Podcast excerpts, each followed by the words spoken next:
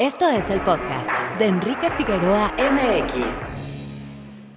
Muy buenos días, tardes o noches, bienvenidos a un episodio más de este podcast. Les saluda Enrique Figueroa Anaya desde la ciudad de León, Guanajuato. Es el segundo día de la jornada del Festival Internacional de Cine Guanajuato y el primer día en el que se realiza este foro de dos días, Sinergia, justamente un espacio de reflexión sobre los temas de inteligencia artificial. Y pues bueno, tengo aquí nada más y nada menos que al físico y doctor en inteligencia artificial Eric Huesca, también autor de un libro del que ya nos platicará que se llama Mi vecino es un robot.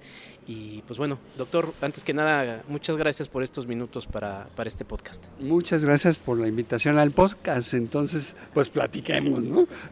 Platiquemos. Usted mencionaba en su charla, eh, doctor, eh, sobre estas múltiples inteligencias artificiales, ¿no? Porque se habla de la inteligencia artificial, ¿no? Que bueno, y me gustaría quizá antes de esa pregunta, es, o sea, deberíamos llamarle inteligencia artificial en el entendido de que ya en este episodio mis escuchas saben que ya lo abordé desde el lado filosófico con una doctora en filosofía. Eh, eh, ¿Qué, qué estamos hablando con la inteligencia? ¿Es como mi teléfono inteligente? ¿Es igual de inteligente como, como eso? ¿A qué estamos hablando de inteligencia Mira, artificial? eh, ahora sí que vamos a empezar y me encanta la pregunta porque me diste en mi así tras, en mi punto. Ah, lo primero que tendríamos que preguntarnos es qué es inteligencia. A secas. Y es uno de los constructos humanos bien difíciles de definir. Lo único que podríamos decir es que la inteligencia te permite reconocer a, a otros inteligentes y que este, de alguna manera esto se ha, se ha usado para métodos de discriminación desde una visión eurocéntrica, desde una visión este, de eh, recluir algunos uh, grupos étnicos en función de que no son inteligentes. Porque al final del día, eh, si tú ves, por ejemplo, las pruebas de test de IQ, pues están basadas en conocimientos escolares de eurocéntricos, ¿no? Y eso no quiere decir tampoco que caigamos en el otro extremo que empezó a pasar en las modas de hace unos años, de, ay, la inteligencia deportiva, la inteligencia, así, le empezamos a poner inteligencia a todo, incluyendo a los aparatos. Es un mal tino, pero eh, vol volvamos a los años 50, es un mal tino de McCarthy haberle llamado inteligencia artificial. 1955, cuando Turing hablaba de las máquinas y si se podría pensar, pues era el 51, luego Turing se suicida, ya no sigue esa línea de pensamiento. Y yo recuerdo todavía que a las computadoras hasta los 70 se les llamaba cerebros electrónicos, porque tenían la pretensión de querer emular nuestro cerebro y por lo tanto el concepto de inteligencia. Y el de inteligencia artificial que hoy está tan de boga ha tenido al menos cinco etapas o, y puedo decir cuatro glaciaciones, ¿no? Ha entrado, se empezó a trabajar a mediados de los 50, cayó en desuso, se empezó a trabajar a principios de los 60, cayó en desuso, en los 70 cayó en desuso, en los 80 cayó en desuso, en los 90 cayó en desuso, este, hasta que con el dinero baila el perro, o lo que es lo mismo hasta que se monetizó el concepto por los corporativos. No es de que, como hace rato alguien decía por ahí, es que esto es del 2017, no, perdón, esto lleva, pues antes de que yo naciera, yo ya estoy muy ruco, ¿no? Entonces, este, digamos que la computadora que eh, cuando llegó a México en el 58 es cuando yo llegué al mundo también, entonces tenemos la misma edad la computadora en México que yo, 65 años. ¿no? Eh, a lo que voy es, ha habido muchas etapas, muchas búsquedas, la inteligencia artificial muy ligada en sus principios y sigue estando a los procesos cognitivos y de enseñanza. Y lo que sí disparó uh, esta búsqueda de cómo pensamos, cómo vamos ordenando nuestras ideas, son una serie de ciencias modernas que no hubiéramos pensado que existieran previamente neurociencias o ciencias de la conducta con unas visiones diferentes que no se tenían antes de pensar en si una máquina podía pensar. Que ese era el concepto y esa es la prueba de Turing. Una máquina puede pensar de manera independiente a lo que fue programada. Ah, eso es una máquina inteligente. Entonces, ahora lo que podemos decir es, es eh, chat GPT o estos sistemas de lenguaje, llamémoslo así, pues lo único que están haciendo, están siendo programados para poder copiar lo que sea. Ya lo dijo Chomsky en alguna declaración y concuerdo al 100 con Chomsky. Estas son copistas, ¿no? Y hasta hacía la broma eh, académicamente que dice, si estás haciendo una tesis de licenciatura, tienes tres referencias, si tienes una maestría tienes cinco, si tienes doctorado tienes 20, pero al final de cuentas estás copiando. Solo en el momento en que haces la pregunta correcta. Porque ese es, el, ese es realmente nuestro, nuestro quid como humanos, saber hacer la pregunta correcta, no la respuesta. Se nos enseñó desde la visión religiosa y todo en buscar respuestas.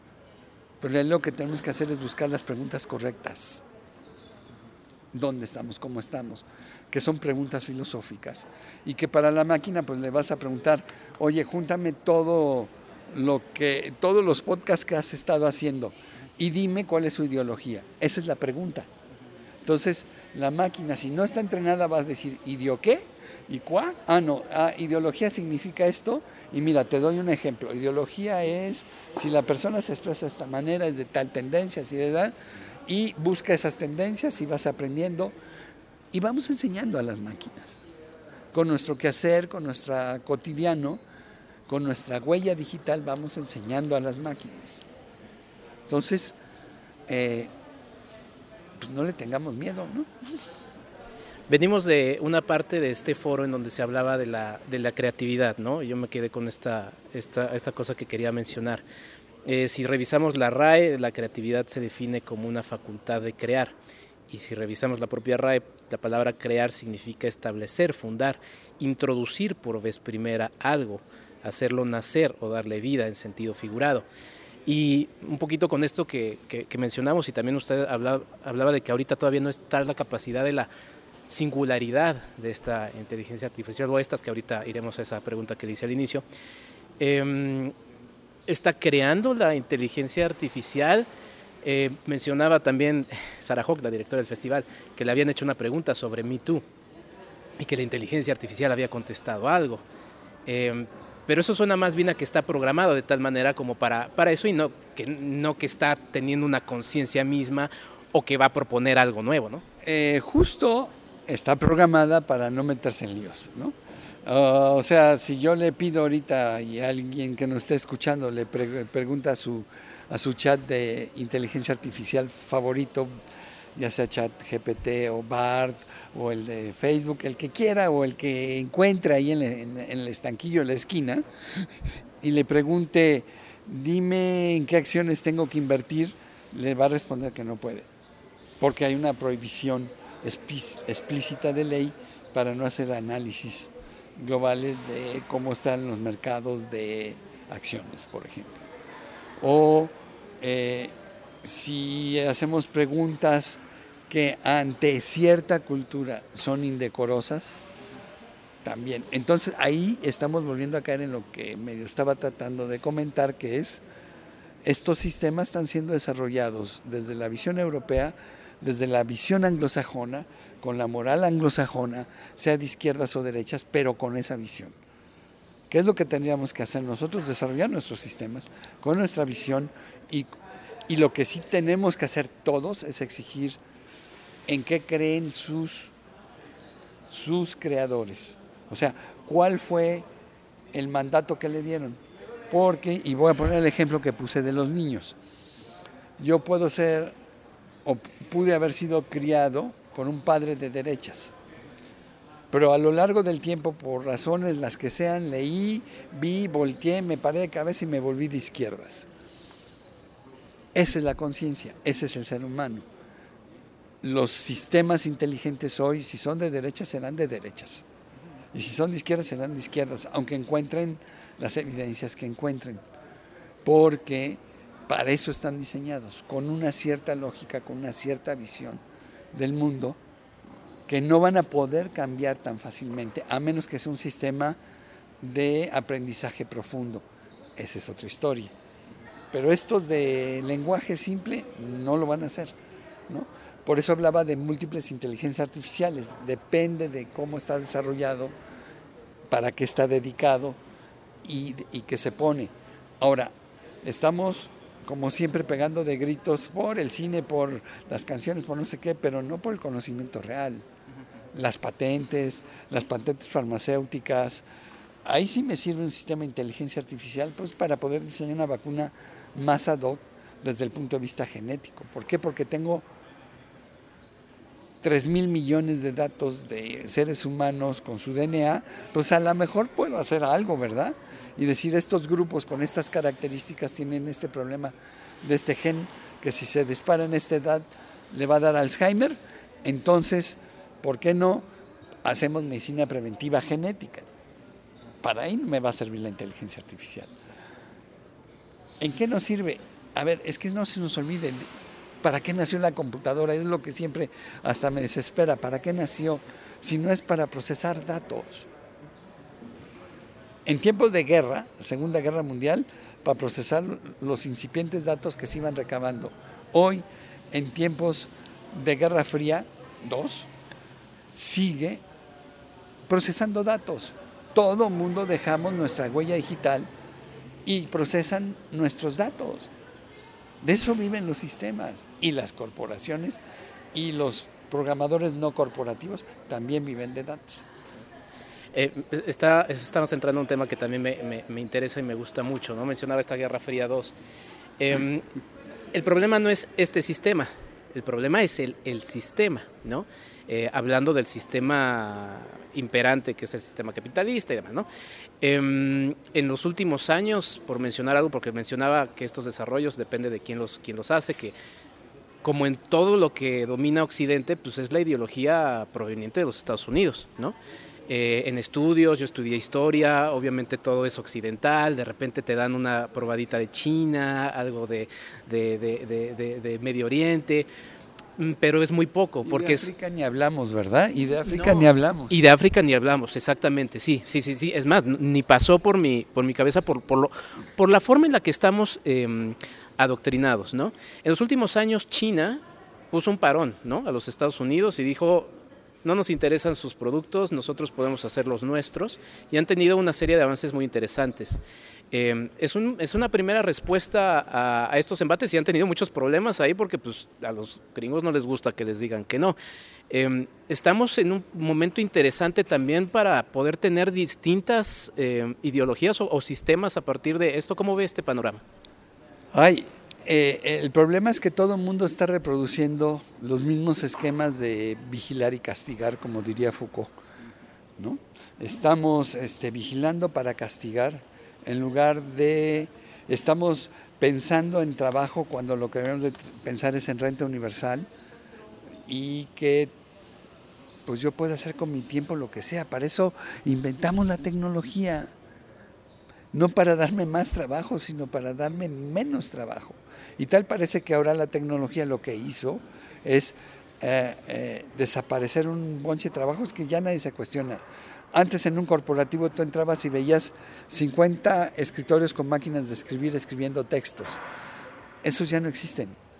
Porque ahora el propio que vende, que hace, tiene que escribir sus cartas hasta el ejecutivo, no digo los non plus ultra, pero los medianitos, hasta le hacen a eso. Es decir, si vemos, hemos usado la tecnología no para liberarnos, sino para estarnos metiendo más. Y la tecnología debe ser lo contrario, liberarme para entonces sí hacer el proceso creativo, el que sea. Creativo quiere decir inventar algo a partir de qué, de lo que conozco, de lo que sé y de lo que me aburrí. Porque si estamos en esta vertiginosa persecución inmóvil, todo el tiempo viendo mensajes, todo el bien, tiempo poniendo likes y, y eh, todo el tiempo respondiendo a estímulos, si estamos en eso, ¿cuándo vamos a pensar? Estamos normalizados para no pensar. Sí para estar ocupados y pensando que nos estamos divirtiendo, uy, bien, bien de bonito, pero no pensamos. Tenemos que dejar.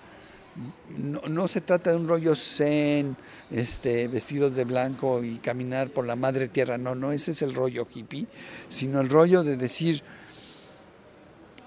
tengo que tener espacios para que toda la información que recibí hoy, incluyendo esta que le estoy dando a la gente que escucha tu podcast, se ponga a decir, oye, este está bien chumado, no está bien, estoy de acuerdo, no estoy de acuerdo, pero que lo piense, que piense con una visión escéptica de las cosas.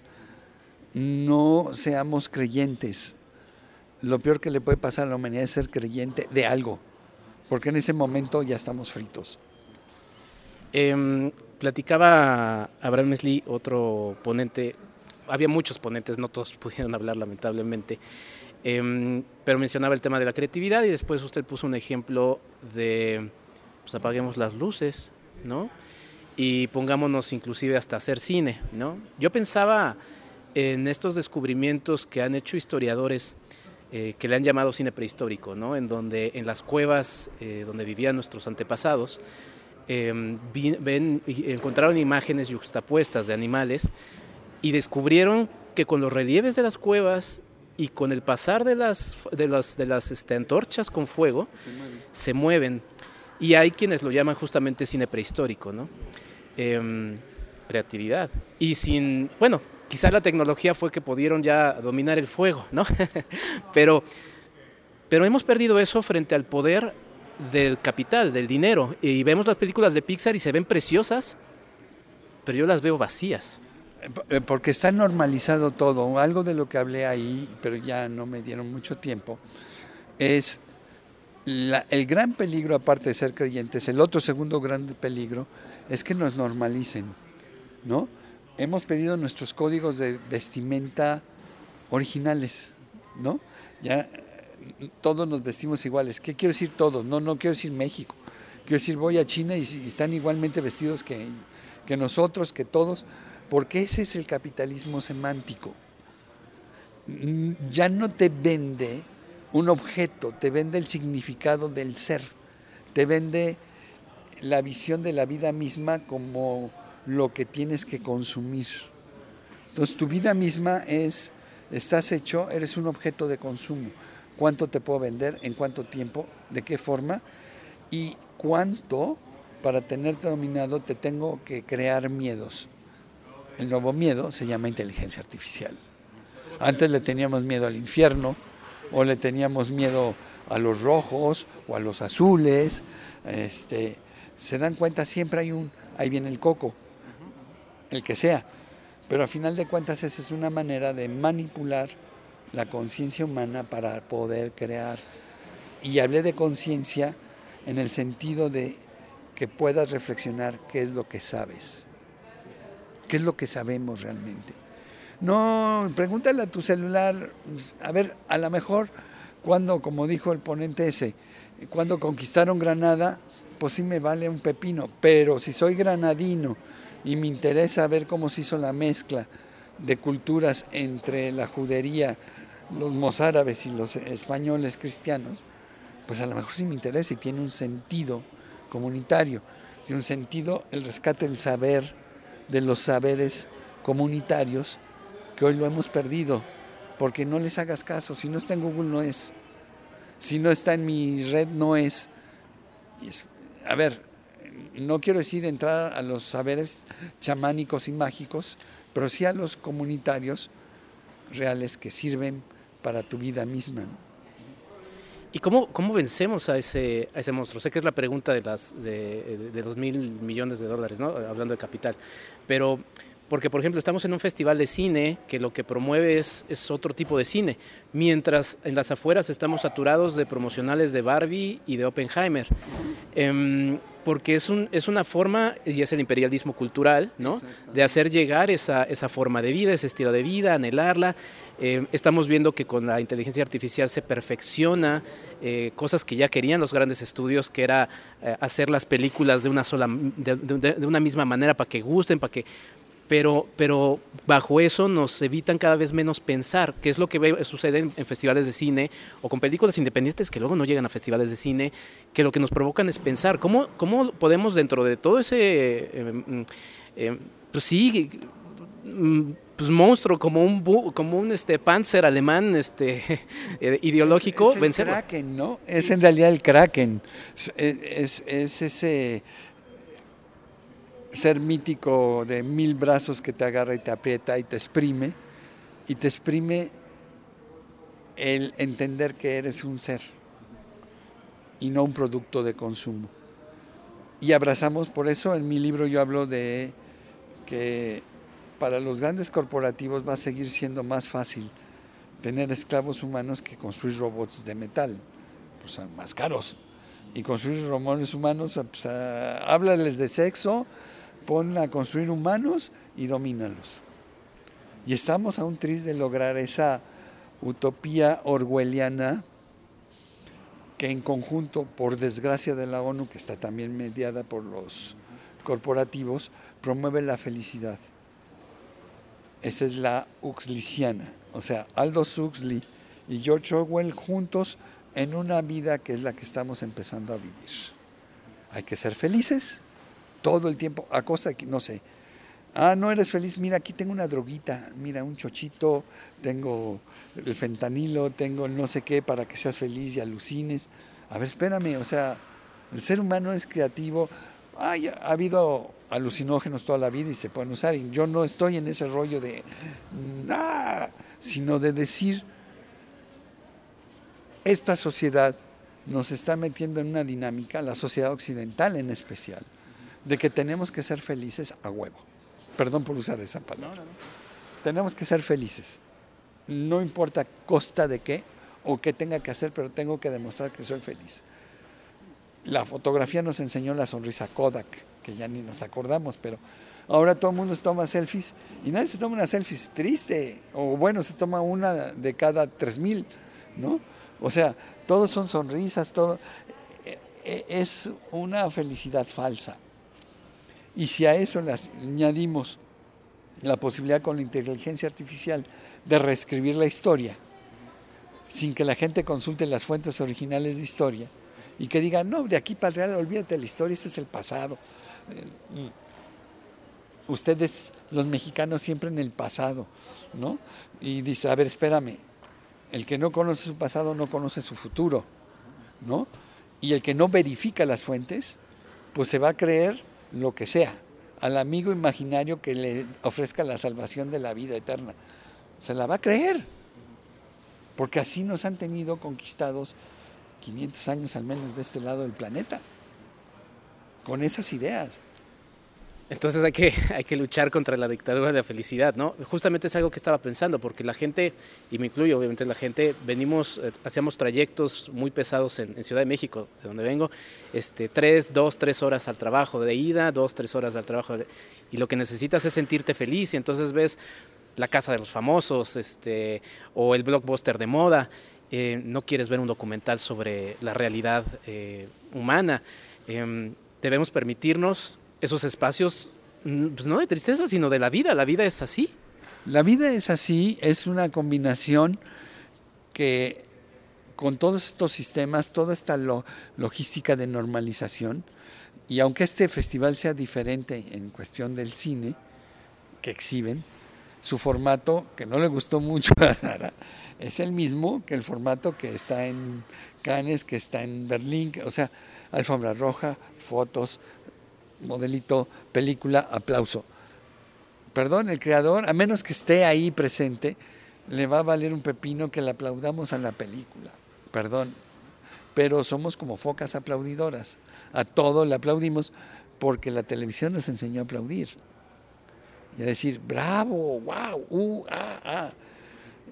Estamos metidos en eso que en algún momento eh, hablaba de la sociedad del entretenimiento y no se equivocaba.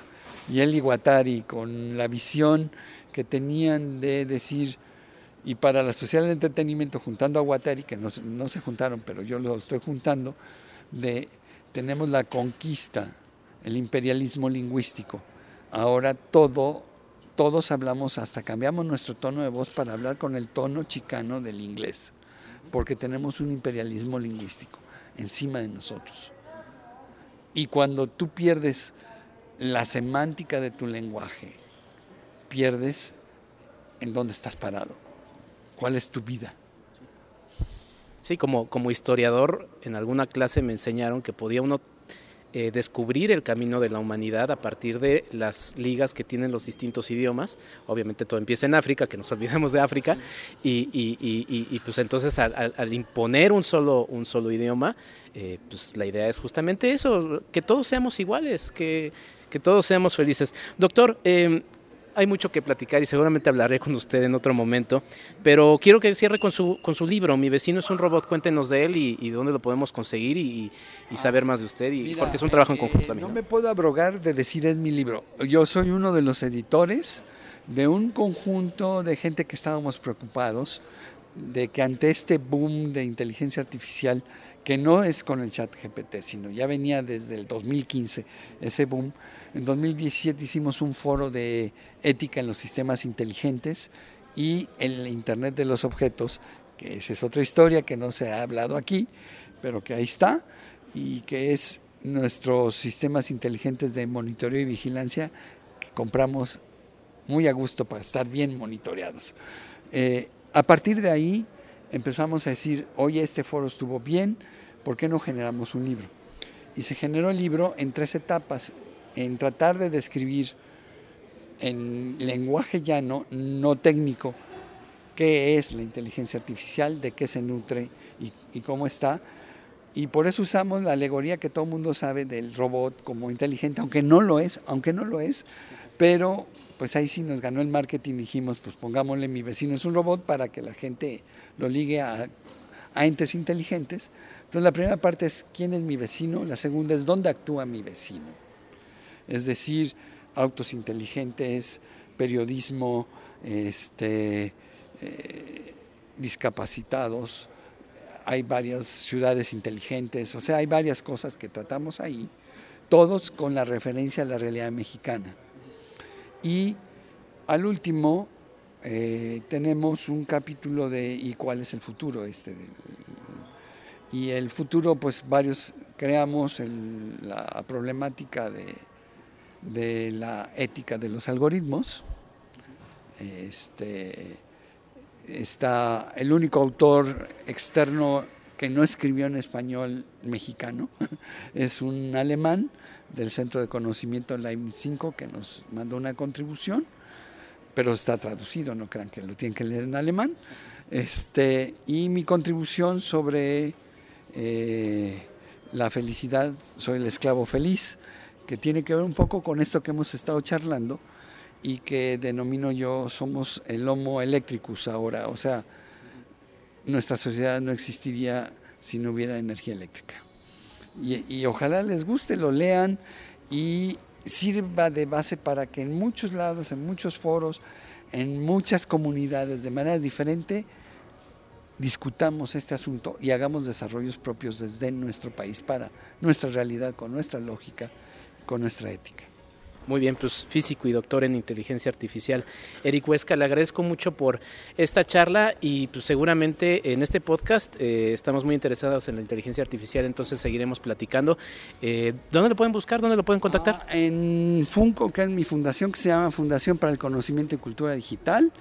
Eh, hemos decidido salir casi de todos lados, de páginas y todo, pero tenemos una micropaginita funco.mx normal, sin sin ningún certificado de seguridad ni nada y está hospedada en sitios abiertos, o sea, sin problema, pero justo lo que hacemos es trabajar con comunidades para el desarrollo de conocimiento desde la comunidad. Pues ahí está una respuesta de cómo vencer al Kraken. Eh, le agradezco mucho, doctor. Eh, yo soy Enrique Figueroa Naya. Nos escuchamos con más episodios desde el Festival Internacional de Cine Guanajuato, en esta ocasión en León, Guanajuato. Eh, nos escuchamos hasta la próxima. Esto fue el podcast de Enrique Figueroa MX. Hasta la próxima.